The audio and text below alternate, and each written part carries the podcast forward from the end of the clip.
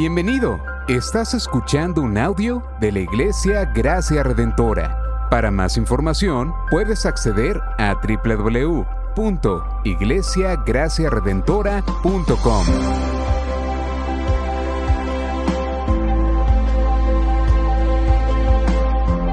En la exposición de la palabra, el pastor Xavier Torrado.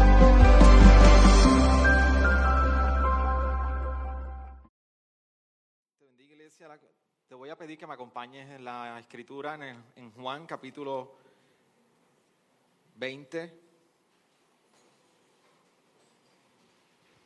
Y vamos a leer los versículos del 1 al 23. Versículos 1 al 23. Hoy seguimos en la serie de Juan, ya nuestro prácticamente al final. Estamos por culminar el Evangelio de Juan.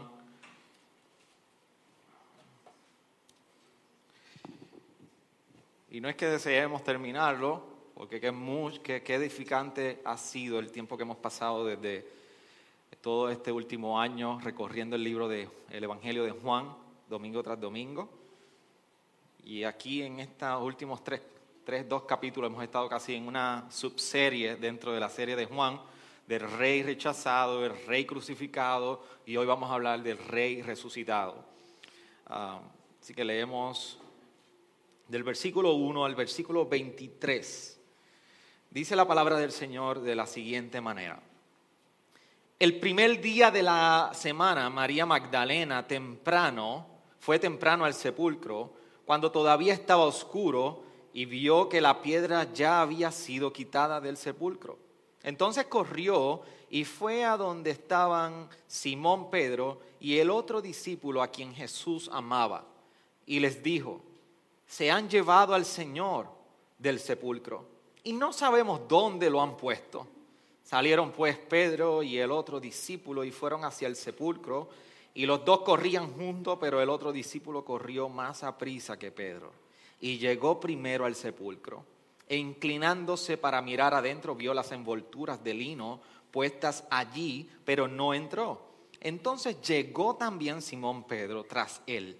Entró al sepulcro y vio las envolturas de lino puestas allí y el sudario que había estado sobre la cabeza de Jesús, no puesto con las envolturas de lino, sino enrollado en un lugar aparte. También entró el otro discípulo, el que había llegado primero al sepulcro, y vio y creyó, porque todavía no habían entendido la escritura de que Jesús debía, debía resucitar de entre los muertos. Los discípulos entonces se fueron de nuevo a sus casas. Pero María estaba afuera llorando junto al sepulcro y mientras lloraba se inclinó y miró dentro del sepulcro y vio dos ángeles vesti- vestidos de blanco sentados donde había estado el cuerpo de Jesús, uno a la cabecera y el otro a los pies. Mujer, ¿por qué lloras? Le preguntaron. ¿Por qué se han puesto, se han llevado a mi Señor y no sé dónde lo han puesto? Le contestó ella. Al decir esto se volvió y vio a Jesús que estaba allí, pero no sabía que era Jesús. Mujer, ¿por qué lloras? Le dijo Jesús. ¿A quién buscas? Ella, pensando que era el que cuidaba el huerto, le dijo, Señor, si usted lo ha llevado, dígame dónde lo ha puesto y yo me lo llevaré. María, le dijo Jesús. Ella volviéndose le dijo en hebreo, Raboni, ¿qué quiere decir maestro? Jesús le dijo, suéltame porque todavía no he subido el Padre, pero ve a mis hermanos y dile, subo a mi Padre y mi Padre de ustedes, a mi Dios y Dios de ustedes. María Magdalena fue y anunció a los discípulos, he visto al Señor y que Él le había dicho estas cosas. Al atardecer de aquel día, el primero de la semana, y estando cerradas las puertas del lugar donde los discípulos se encontraban, por miedo a los judíos, Jesús vino y se puso en medio de ellos y les dijo, paz a ustedes. Y diciendo esto les mostró las manos y el costado. Entonces los discípulos se regocijaron al ver al Señor.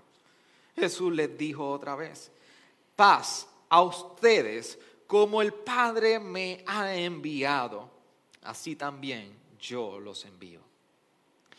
Después de decir esto, sopló sobre ellos y les dijo, reciban el Espíritu Santo, a quien perdonen los pecados, estos les son perdonados. Y a quienes retengan los pecados, estos les son retenidos. Señor, ah, gracias por tu poderosa palabra para con nosotros. En tu, soberana voluntad tú has permitido que estas escrituras santas inspiradas por ti lleguen a nuestras manos, podamos leer y como le decía Pablo a Timoteo, en ellas podemos encontrar la sabiduría necesaria para nuestra salvación. Tu palabra tiene poder como ninguna otra fuerza.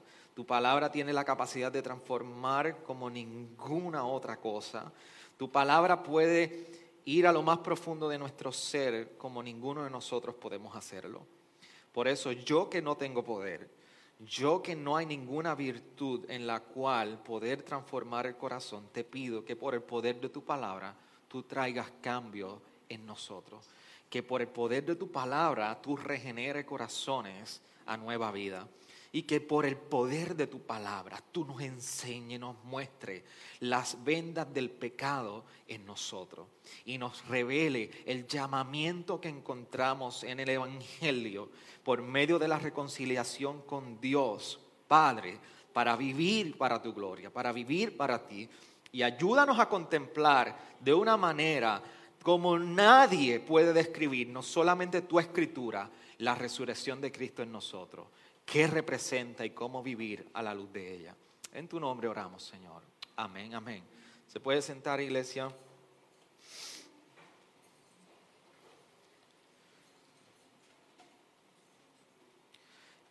Como les decía previo a, leer eh, la porción del capítulo 20, hemos estado hablando prácticamente una subserie de el rey rechazado, el rey crucificado y el rey resucitado. Más bien lo que queremos es que con, simplemente estos temas usted pueda captar la imagen de lo que está sucediendo o ha estado sucediendo en este relato según Juan nos los presenta sobre la vida de Jesús. Y hemos llegado a uno de los momentos donde en ocasiones es casi cultural nosotros abordar el tema de la resurrección. Y cuando digo que es prácticamente cultural, porque todavía en nuestra sociedad eh, Semana Santa está preservada dentro del calendario no solamente cristiano, judeocristiano, sino también dentro del calendario eh, de trabajo o social. Todavía es una semana donde las escuelas dan algunos días libres, el gobierno también toma unos días libres y pues todo el mundo celebramos, celebran, el, no celebramos, celebran en la playa, eh, por así decirlo. Entonces, todavía se mira la resurrección como simplemente una ocasión, un evento histórico especial. Y sí es un evento histórico especial. Pero yo quiero que iniciemos este tiempo de exposición de la palabra con la siguiente pregunta y que usted comience a meditar en ella. ¿Qué representa la resurrección? Esa, es la pregunta de partida con la cual tú y yo debemos abordar este pasaje, o yo te quiero invitar a que tú abordes el pasaje de hoy. ¿Qué representa la resurrección para ti? ¿Qué representa la resurrección de Jesús? El rey rechazado que fue crucificado y ahora es resucitado. ¿Qué representa ello para ti? Para nosotros los creyentes y todo lector que nos, que nos acercamos a la escritura y para los que en aquel momento en su contexto vieron a Jesús y presenciaron el testimonio de los primeros dos, tres siglos y los siglos primitivos de la iglesia, eh, eh, valga la redundancia primitiva, fue fue la evidencia de que Jesús es el Hijo de Dios. Y a veces lo asumimos, lo hablamos como simplemente lo damos por hecho. Pero hay serias y profundas implicaciones saber que Jesús es el Hijo de Dios. Y lo hemos estado hablando sobre, particularmente el domingo pasado, sobre la crucifixión y cómo este sacrificio nos reconcilia con Dios. El que Jesús haya sido el Hijo de Dios significa que todo lo que Él dijo, hizo por ti y por mí es cierto.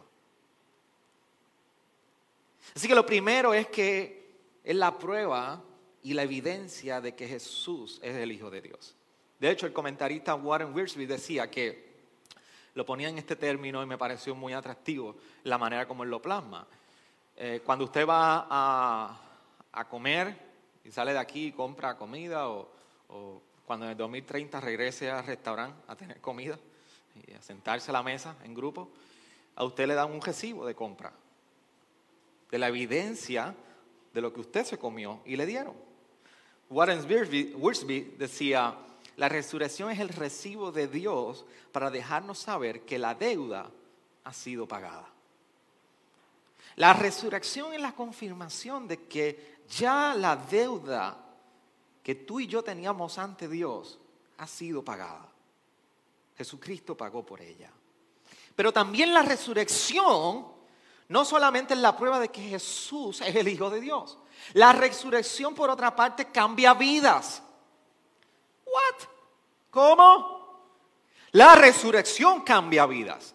La resurrección no solamente es un asunto de fe y evento histórico, es que es un evento de transformación de vida. La resurrección no solamente es histórica, la resurrección es profundamente personal para ti y para mí. Y eso es algo que yo quiero que tú entiendas hoy, si no has entendido. La resurrección es profunda, profundamente personal para ti y para mí. Y es profundamente personal porque representa que el poder de, de Dios obrando para resurrección en Jesucristo es el mismo que está obrando en nosotros. Tienes que entender eso. Es su poder obrando en nosotros. Y por si tienes algunas dudas, por eso en un momento dado Pablo, orando por la iglesia de Éfeso, expresó lo siguiente en, Efesios capítulo 1, del versículo 18 al 20. Y aunque tenía planificado parafrasearlo, permítame leerlo completo. Cuando dice, mi oración, una de mis oraciones preferidas en el Nuevo Testamento, es que los ojos de su corazón les sean iluminados, para que sepan cuál es la esperanza de su llamamiento, cuáles son las riquezas de la gloria de su herencia en los santos y cuál es la extraordinaria grandeza de su poder para con nosotros los que creemos conforme a la eficacia de la fuerza de su poder. Ese poder obró en Cristo cuando lo resucitó de entre los muertos y lo sentó a la diestra en los lugares celestiales. ¿Se dan cuenta cómo Pablo está orando? Para que nuestros ojos del corazón sean iluminados a la realidad de la riqueza de Cristo en su poder. Y nos dice, el mismo poder que levantó a Jesucristo de entre los muertos y lo sentó a la diestra de Dios Padre. Por eso la resurrección es profundamente personal para ti y para mí hoy. Ayer, hoy y siempre. Y no solamente es que el Hijo fue resucitado y es se valida que es el Hijo de Dios. No solamente es profundamente personal, sino también que representa esperanza para ti y para mí. Y yo le he clarificado muchísimas veces, en muchísimas ocasiones a cada uno de ustedes, que nosotros como abordamos la esperanza allá afuera, cuando llega un diagnóstico médico a cada uno de nosotros, es una esperanza de anhelo de que cambie o suceda algo que no ha sido así todavía. ¿Me siguen con lo que estoy diciendo? Nosotros abordamos la esperanza como si fuera algo o más bien con el deseo de que cambie el escenario. Es nuestra esperanza. Con, con, un sentido de duda e incertidumbre de lo que va a suceder. En el Nuevo Testamento, la esperanza que particularmente vemos a Pablo hablando y recalcando que tenemos nosotros los creyentes, no es una esperanza de algo que posiblemente va a, ocurrir. Cuando en el Nuevo Testamento se habla de esperanza, es, es, fundamentada sobre algo que es certero, que ya viene y que es seguro. No hay ambivalencia, no hay incertidumbre. Por eso la esperanza de vida eterna del creyente se vive no en incertidumbre, sino en la certeza de que así va a ocurrir. Así que cuando vemos esperanza y la esperanza que trae la resurrección a nosotros, que Pablo abunda muchísimo en el capítulo 15 de Corintios, y lo vamos a tocar ahorita, es una esperanza garantizada de que así va a ocurrir. Por eso dice en Romanos 6:4 Pablo, cuando dice, por tanto, hemos sido sepultados con Él por medio del bautismo para muerte uno de los pasajes más hermosos cuando vamos a bautismo es este, que, este mismo que leemos. A fin de que como Cristo resucitó de entre los muertos, para por la gloria del Padre, así también nosotros andemos en novedad de vida. Y cuando Pablo está haciendo referencia al, estar sepultado y ser resucitado, levantado de entre los muertos, para que entonces tú y yo andemos en novedad de vida, es para que no empecemos a probar cosas nuevas. Es un llamamiento a que ahora nosotros en el poder del Padre que levantó a Cristo de entre los muertos, caminamos en una nueva vida. No es que empezamos a incorporar cosas nuevas en nuestra vida cristiana, es que hubo un antes y un después. Por eso Pablo podía decir en 2 Corintios 5, 17, he aquí las cosas viejas que quedaron atrás en el pasado y son que hechas nuevas. La resurrección representa que ahora somos llamados a vivir en novedad de vida. Y esa palabra novedad, en muchas versiones le llaman a una nueva vida, novedad de vida, novedad que es la palabra más común que vemos en nuestro castellano, pero al final del día en su, en su, en su original lo que representa es que hubo una renovación de vida. Un renewal, como le llaman en inglés. Una transformación de vida para vida nueva. Pero la pregunta es, ok, ¿cómo cambia entonces la resurrección todo este asunto? Cambia todo la resurrección. Porque mientras nosotros estuvimos leyendo el capítulo 20 y cada vez que lo podamos leer, nos vamos a estar percatando que cada una de las historias que se plasman aquí, así como en los demás evangelios, como en Lucas 24, son unas porciones donde cada historia te intercepta a ti y a mí en la vida hoy. Cada una de estas historias representan las luchas tuyas, las luchas mías. Y por eso vemos que en resumidas cuentas, resumidas, se me salió de recibo, a resumidas, resumidas cuentas. Para María representó pasar del llanto al gozo. Para los discípulos representó pasar del miedo versículo 21, 22, a la valentía. Cada una de estas historias transforman o interceptan nuestras luchas y quiénes somos nosotros y qué estamos viviendo hoy. Por eso la pregunta que yo te puedo hacer, ¿alguna vez tú has luchado con la esperanza? ¿Alguna vez tú has luchado con el sentido de falta de esperanza o con reconocer si realmente hay una esperanza en tu vida?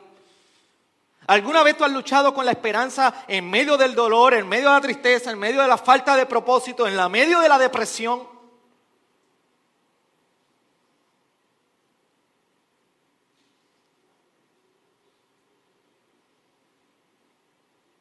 Yo me atrevo a decir que todos hemos experimentado eso. Por eso este mensaje es para todos ustedes. Y la primera historia que nosotros vemos con la cual nos intercepta cada uno, que nos intercepta cada uno de nosotros, es la historia de María, aquí, María Magdalena. La pregunta es por qué María Magdalena iba tan, tan, tan de tarde o tan oscuro, muy temprano en la mañana. ¿Por qué María iba de camino a la tumba? María Magdalena. La historia de los evangelios nos dice que en algún punto estaban las demás mujeres ah, acompañando a María Magdalena. Por alguna razón Juan nos quiere presentar simplemente la escena de María solamente. No nos habla de otras mujeres en particular. Pero yo creo que ustedes entiendan que María es una de las que estuvo siguiendo a Jesús, parte del grupo de los discípulos que le seguían. Y María había experimentado, estaba en la misma situación actual que los discípulos. Su maestro había sido crucificado, ahora estaba muerto y sin entender y tratando de entender todo lo que estaba ocurriendo, lo que estaba, apenas estaban tratando de asimilar todo. No, olvidemos que los discípulos nos dice el mismo Juan en el versículo 21 que estaban allí encerrados. ¿Y cómo estaban encerrados? Con el pestillo puesto. Por miedo a los judíos. Estaban en temor. Entonces, María va de camino a la tumba porque María tenía un profundo amor por Jesús. María tenía un profundo agradecimiento por Jesús. Si usted en algún momento se ha visto con el pasaje de Lucas 8, usted sabe que de la referencia de Lucas, María Magdalena fue liberada de siete demonios. Jesús hizo una obra de liberación en la vida de María. ¿Cómo no es de estar, de estar agradecida María? Pero entonces, estamos, estoy bien seguro que María cuando iba de camino a la tumba, la expectativa no era encontrar la tumba vacía. Era quizás llevarle las especies, las aromáticas, como vemos de los otros evangelios, que iban las mujeres de camino, y allí a rendir su agradecimiento y su tristeza y su lamento, expresarlo en la tumba. Era una costumbre judía. Pero llega y ve la, la piedra con la cual se tapaba el sepulcro removida. Y allí entonces comenzamos a ver la escena de María, donde comienza a compartirle a los discípulos y les dice, se han llevado al Señor del sepulcro y no sabemos dónde lo han puesto. Se habían llevado a su maestro, se habían llevado a su libertador, se habían llevado a aquel que había entendido la situación y había traído esperanza a su vida de esclavitud y atadura a siete demonios. Y allí encontramos a María luchando con la tristeza. Allí encontramos a María luchando con un lamento profundo sin esperanza. No, necesitamos, hay que tener muchísimo cuidado con nosotros querer añadirle a los pasajes y a la escritura donde no hay. Hay que, tener muchísimo cuidado cuando nosotros queremos traer una interpretación de que el autor por los lentes de Juan no nos ha presentado. Pero no es tan difícil entender que María está luchando con tristeza, que María está luchando con desesperanza al ver la tumba vacía. María se encuentra sin esperanza. Y nosotros lo vemos más adelante que continúa aún en la tristeza cuando, cuando los discípulos llegan allí, Simón, Pedro y el otro discípulo amado, que se entiende que es Juan, y salen, María queda allí llorando frente a la tumba, luchando con la esperanza. ¿Alguna vez tú has luchado con la esperanza? ¿Alguna vez tú has perdido la esperanza? ¿Alguna vez tú te has encontrado en una situación donde tú dices, ¿qué va a ocurrir ahora en mí? ¿Cuál es el próximo paso que debo tomar si todo lo que yo pensaba y sobre lo que había puesto la esperanza ahora se acaba de derrumbar? ¿Has luchado tú con la esperanza? María nos muestra que ella estaba luchando con esperanza. Y posiblemente una corta aplicación para nosotros.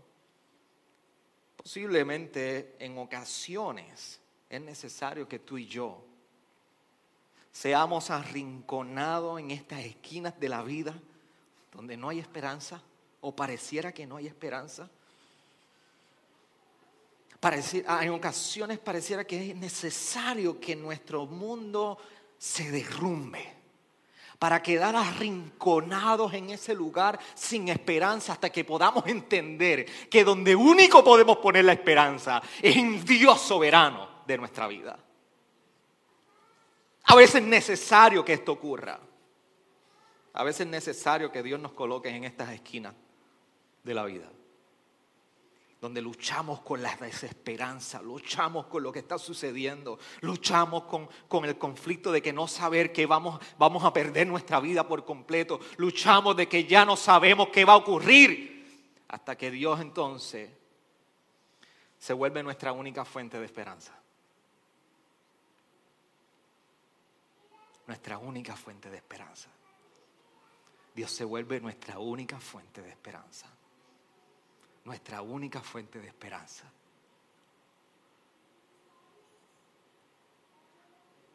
Por eso María en el versículo 11 nos muestra a Juan que seguía llorando frente al sepulcro. Y allí entonces le da con mirar. Y aquí posiblemente yo le estoy atribuyendo un poco al texto, pero María está mirando la tumba. Yo, hubiese estado mirando. Está vacía, no, no, no puedo asimilar lo que está ocurriendo.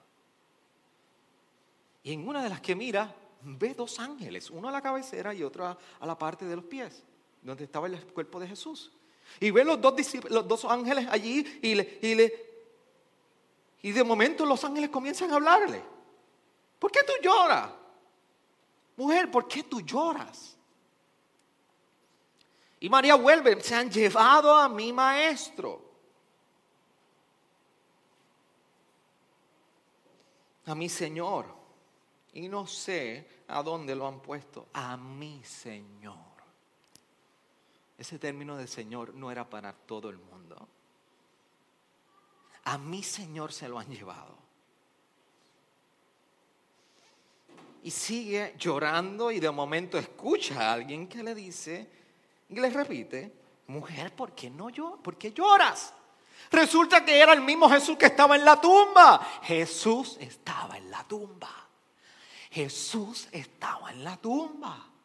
Jesús estaba vivo en la tumba. Y María entregada en su lamento en su llanto, hablando con los ángeles luego de haber hablado con los discípulos, tratando de reconciliar lo que está sucediendo. Y si apenada se han llevado a mi maestro y no sé dónde lo han puesto, luchando en su profunda tristeza, la voz de Jesús interrumpe en un momento y le dice, mujer, ¿por qué tú lloras? Y María no lo reconoce. María, y estoy convencido de que María no reconoce, la razón por la cual María no reconoce a Jesús no es porque como muchísimos comentaristas dicen, el cuerpo de Jesús estaba, no estaba reconocible o estaba transfigurado, todavía no había subido el Padre. Sabemos que el cuerpo de Jesús seguía siendo el cuerpo de Jesús porque más adelante el próximo domingo no se quede para que lo escuche y entienda lo que es el encuentro con Tomás. Enseñó sus cicatrices ¿Saben por qué posiblemente María, y estoy convencido María no vio a Jesús y no lo reconoció? Porque estaba tan abrumada que no se dio cuenta quién era. De hecho, pensaba que era el, eh, el que cuidaba el jardín. Por eso le dice, ella pensando que era el que cuidaba el huerto, hortelero, hortelero es que le dicen alguna versión. Hortelero, creo que. Ella pensaba que era alguien de por allí, no se fijó. Usted nunca se ha, estado en un tiempo de llanto profundo, que sus ojos están como si le hubiese peleado 12 rounds de boxeo. Y usted está así. y usted no logra saber lo que está ocurriendo. A mi esposa le pasa cuando me voy de mi casa, ella llora por mí. Y tengo que llorar, soy yo. Ah.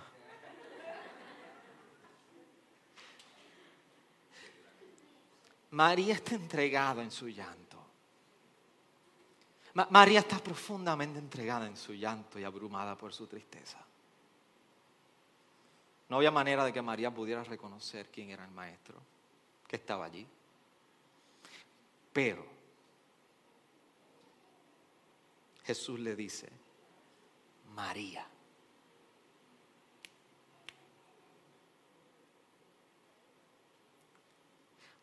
Una voz interrumpe lo abrumada de María y le dice, María, le dijo Jesús. Y María responde en automático, logra identificar la voz de su maestro. Rápido dice Raboni, que quiere decir maestro, señor en ocasiones. Tú y yo podemos estar tan abrumados en ocasiones que no sabemos que tenemos la verdad junto a nosotros. Y aquí Jesús, llamando por su nombre a María, nos recuerda lo que él siempre ha estado estableciendo y Juan nos recuerda a través de todo el Evangelio, que las ovejas oyen mi voz y me siguen. Que él llama a sus ovejas por su nombre y ellas me siguen. Así que es Jesús hablando al quebranto de María es Jesús hablando al momento donde María posiblemente se estaba cuestionando el propósito de todo lo que estaba ocurriendo. Y Jesús hablando su quebranto comienza hablar también a nuestra falta de propósito en esta vida. Jesús es lo que tú y yo necesitamos y hemos estado esperando.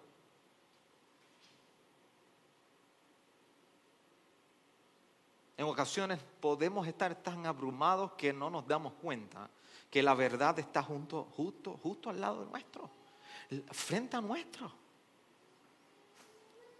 Y Jesús llamando por su nombre, interrumpiendo este llanto y este quebranto de María, nos lleva a nosotros a preguntarnos en los momentos cuando tú y yo estamos cuestionando y preguntando, ¿qué hago? ¿Qué hacer? ¿Qué voy a hacer ahora? Dame decirte que Jesús siempre ha estado ahí.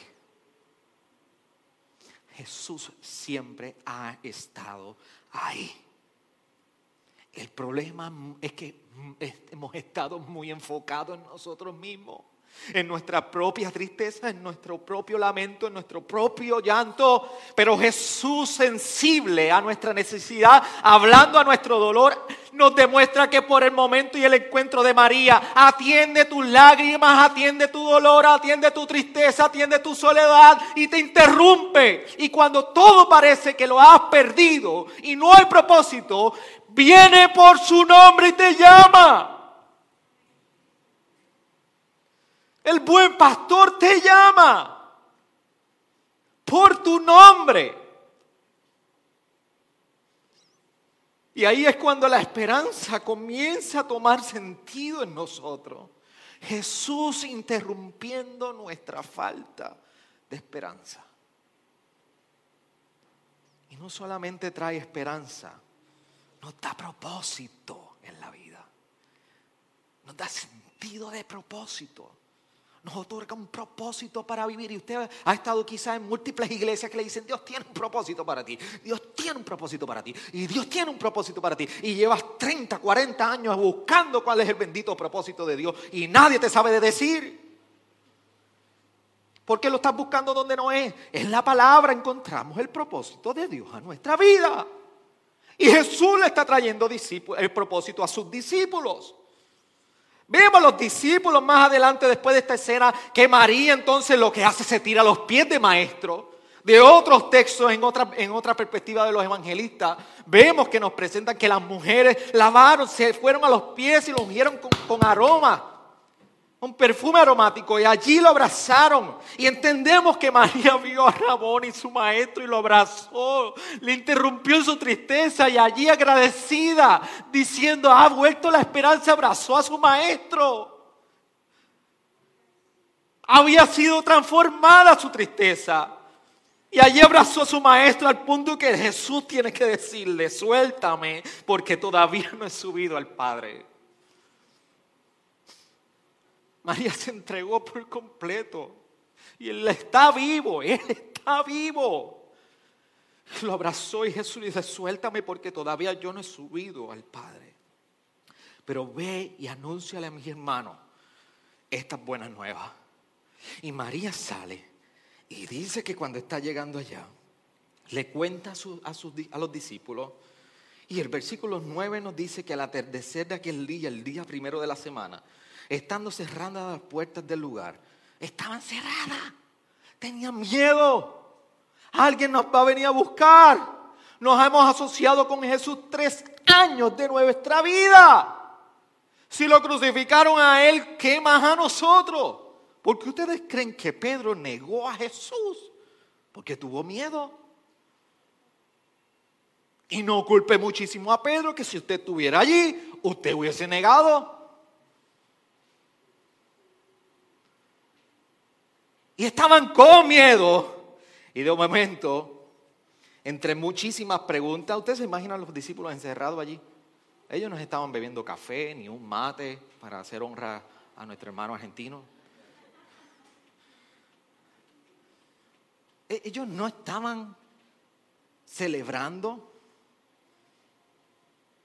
No era la picadera después de un velorio. Estaban con miedo preguntándose, ¿qué vamos a hacer?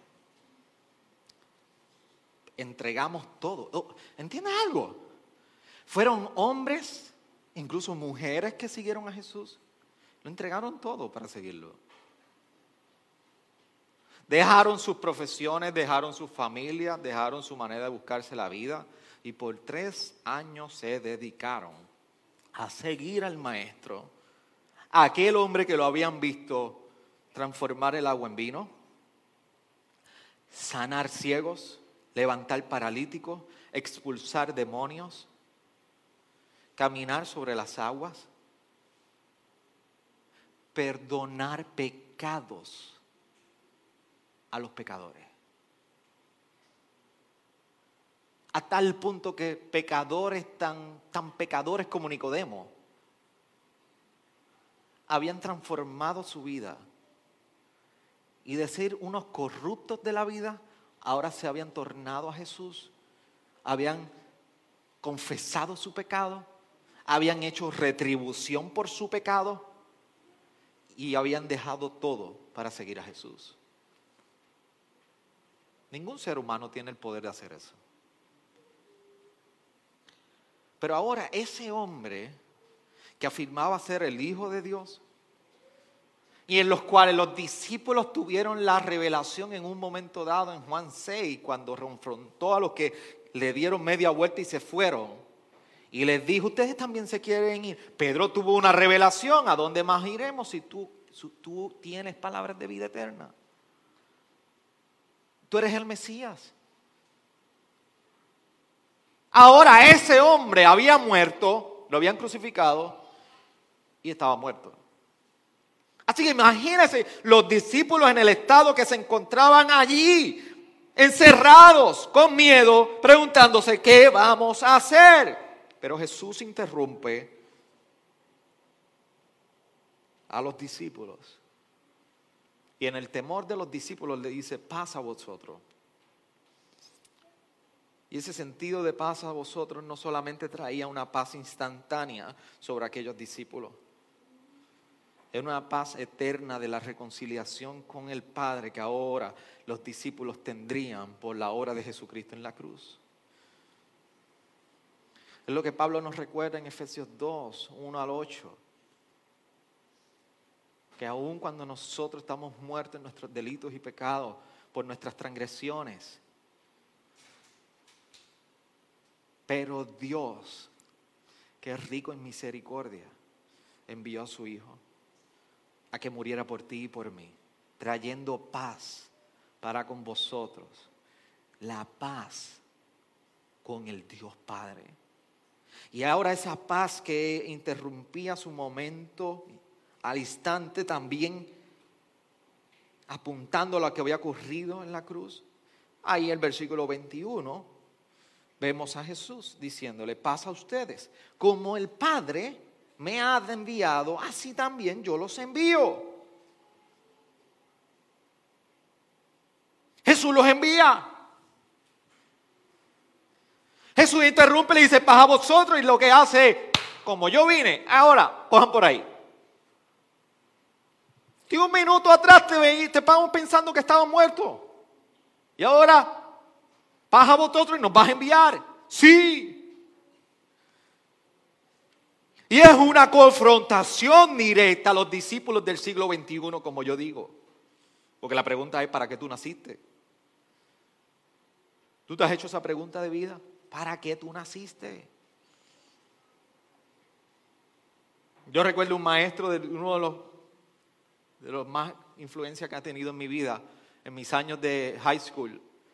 En una clase de vida cristiana nos preguntó, ¿cuál es tu identidad? Y todavía recuerdo esa clase como si fuera ahora mismo. yo, bueno, soy Xavier Torrado. me dije, no, ese es tu nombre.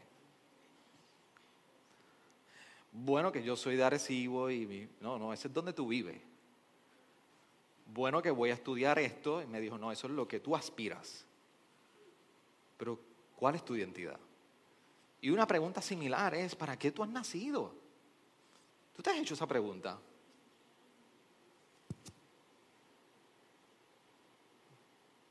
¿No te has mirado al espejo y tú has dicho, ¿para qué yo nací?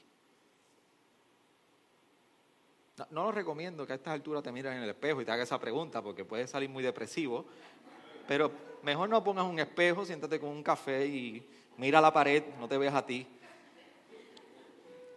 ¿Para qué tú has nacido?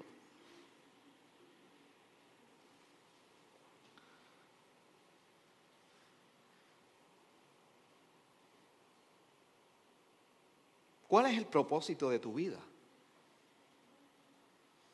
Alta esa pregunta tú ahora mismo ahí. ¿Cuál es el propósito de tu vida?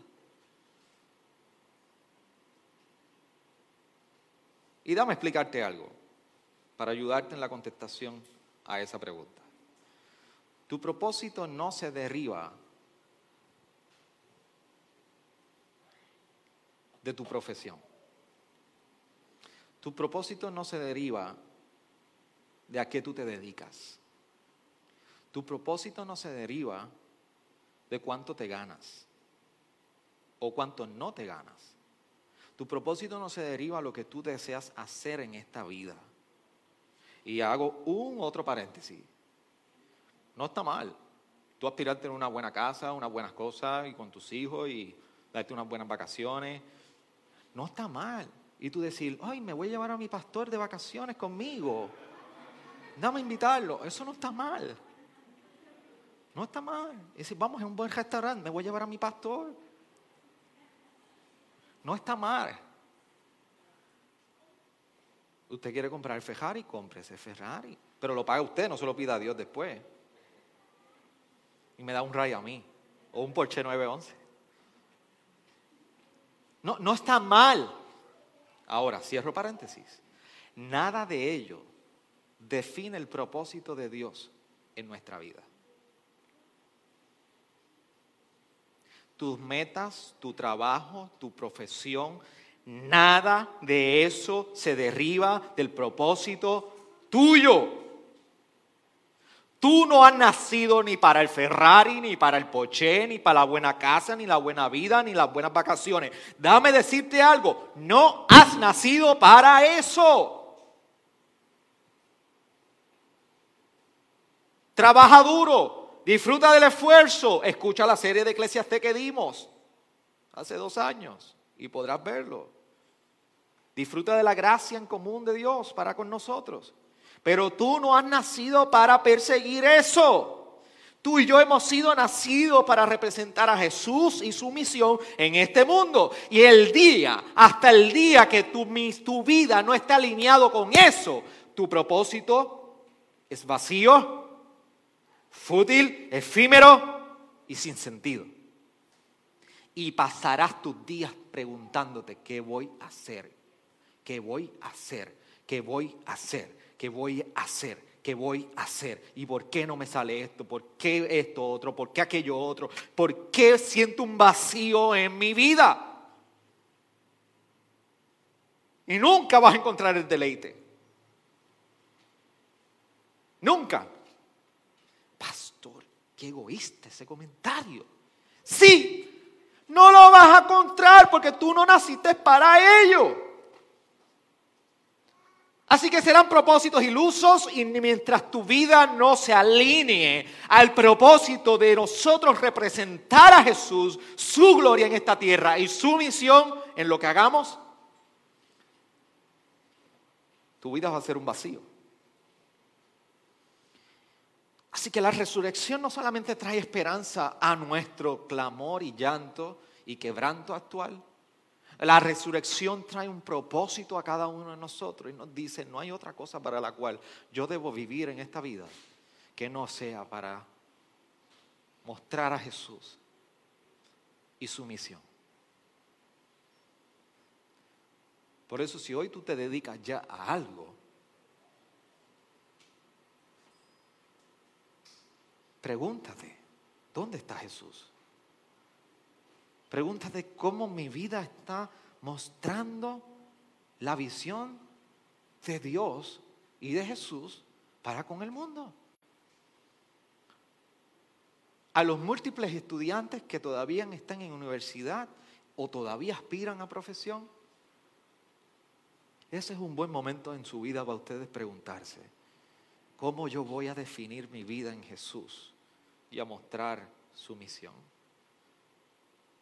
Nuestro anhelo es que sí, Dios levante misioneros y los envíe.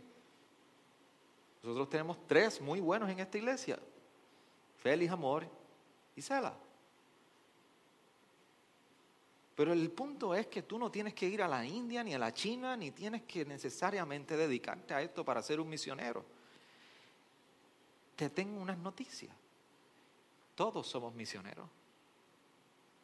Si Dios te levantado para ir y dedicarte a su obra en esa manera, gloria a Dios. Ven a tus pastores, ven a nosotros mientras están en esa lucha para orar por ti. Pero si todavía tú no has definido todavía bien tu futuro, ¿cómo, ¿qué vas a hacer en tu vida?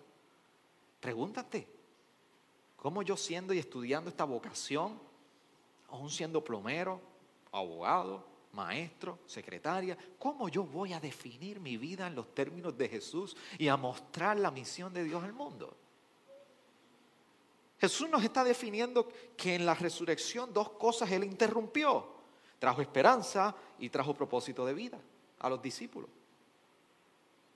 Mientras ellos cejaron el pestillo de la puerta porque tenían miedo, Jesús entró sin ningún problema, atravesando las paredes. Oyes. Y les quitó el pestillo. Salgan como yo he venido donde ustedes. Y vayan al mundo a hablar las buenas nuevas. Pero en esa misión les dice que sopla sobre ellos y cuando Él sopla, les dice recibid el Espíritu Santo. Y a quienes perdonen los pecados, estos serán perdonados. A quienes retengan los pecados, estos les serán, no, estos les serán retenidos.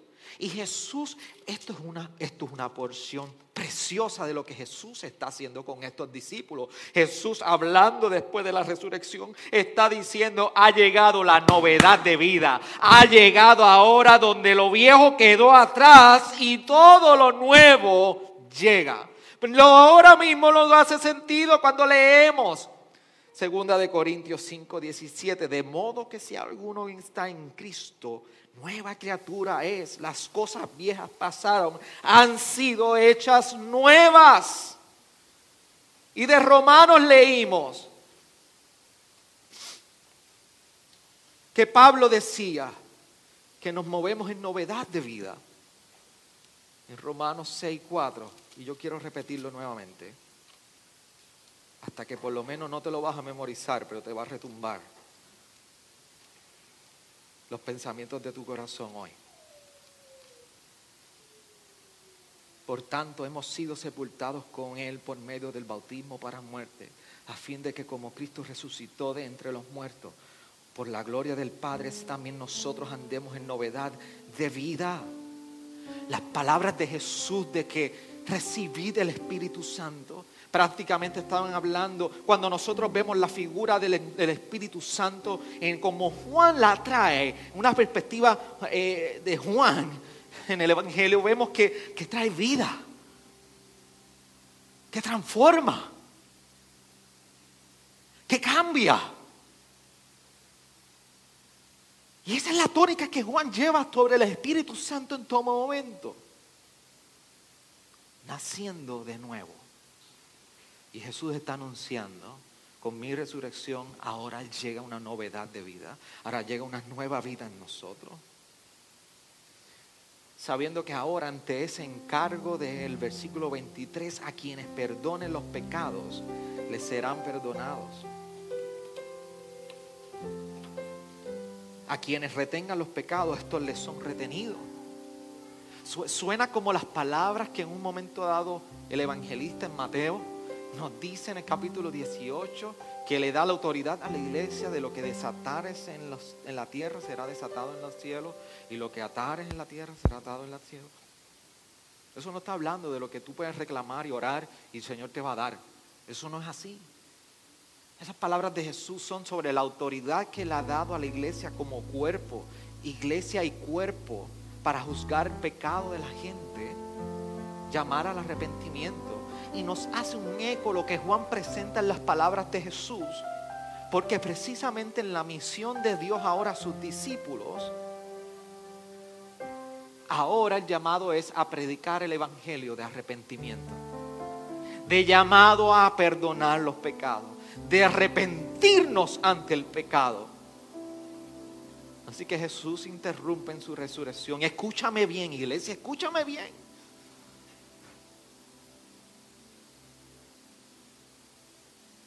cambia la esperanza, la desesperanza.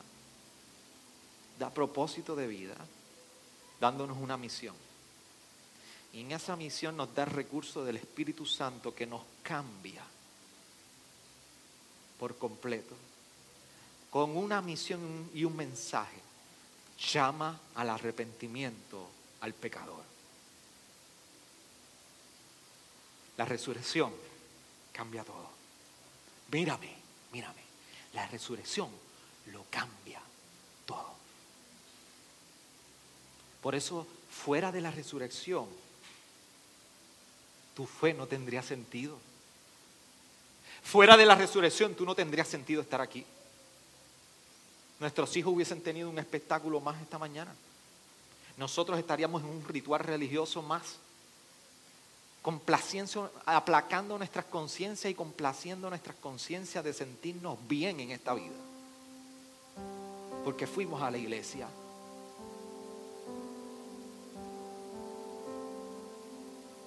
Tus tiempos de oración y de rodillas no tendrían sentido. Cada una de tus lágrimas, tus lágrimas, tus lágrimas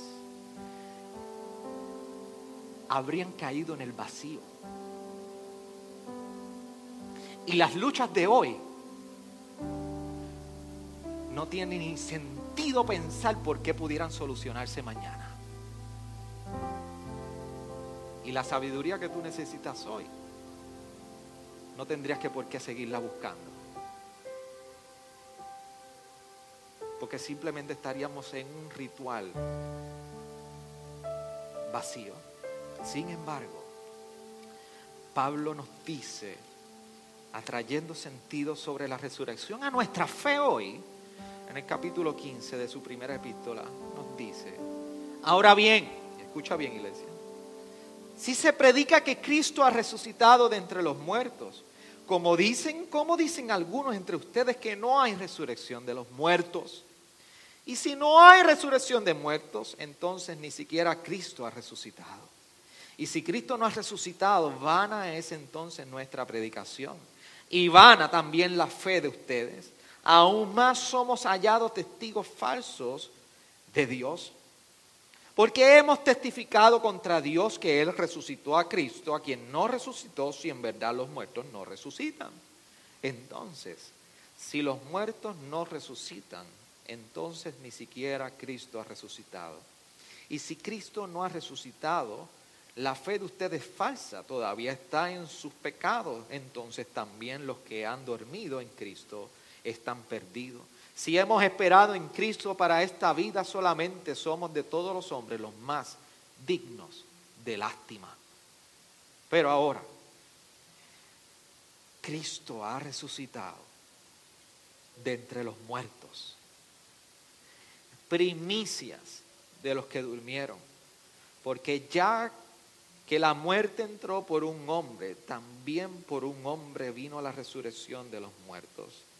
Porque así como en Adán todos mueren, también en Cristo todos serán vivificados. Para muchos judíos en este tiempo la resurrección era herético, era una herejía. Y Pablo nos da tratando de entender que Adán, hombre, representante de nosotros, a él pecar nos representó en una muerte eterna por todos nosotros. Eterna.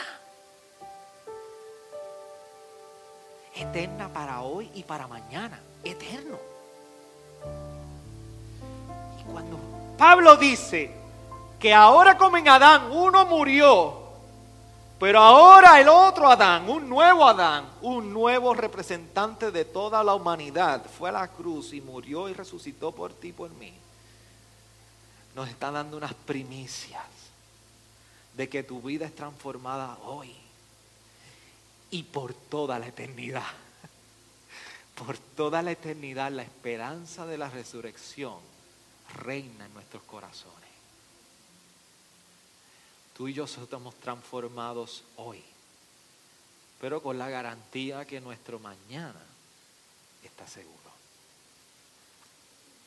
Por eso los discípulos se encontraron incrédulos, sin esperanza, sin fe ni propósito ante la resurrección.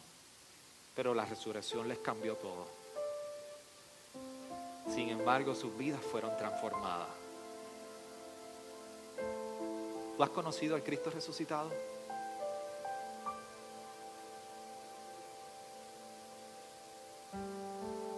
Y yo no le estoy hablando a no creyentes ahora.